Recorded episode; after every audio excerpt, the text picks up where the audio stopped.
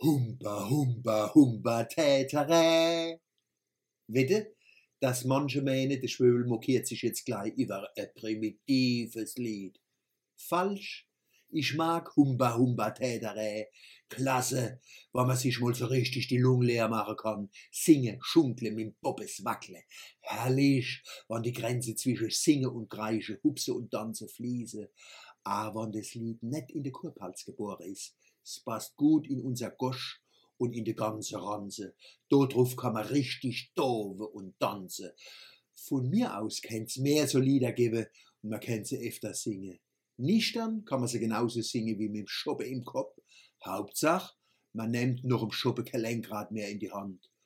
Und warum soll man auf Mannem, sein Mädle und auf die Kurpals nicht ein Dreifaches?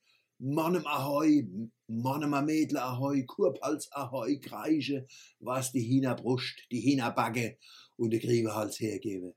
Dofu geht nix kaputt und das Herrn muss man auch nicht abschalten. Genauso gern habe ich immer das Kinderlied gehört und gesungen. Heile, heile Gänsche, es wird bald wieder gut, s Kätzche hat Schwänzche, es wird bald wieder gut.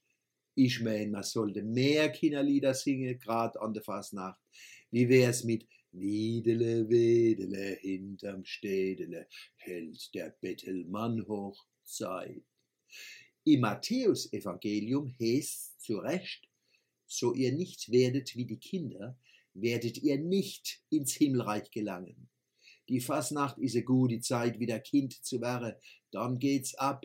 Wir kommen alle, alle in den Himmel, weil wir so brav sind.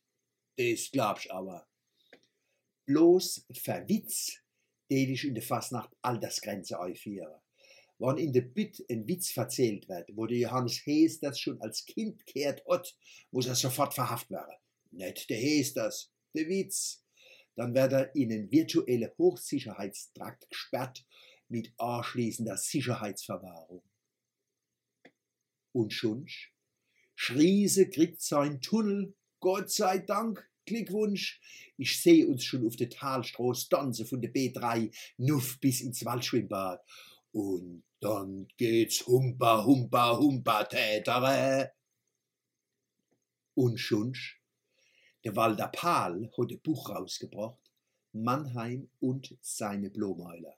Da erfährt man viel über Mannem, der Blumepeter, der Ordensstifter Rainer von Schilling und über die Blomäuler vom Schmiede Franz, über die Anneliese Rotenberger, der Sibyl Herberger, die Elsbeth Janda, der Richard Grimminger und alle anderen. Ich habe in dem Buch viel erfahren, was ich nicht gewusst habe. Die Karikaturen, wo die Barbara Eckart Stahl von der Blomäuler gemacht hat, sind alle wert, das Buch zu kaufen.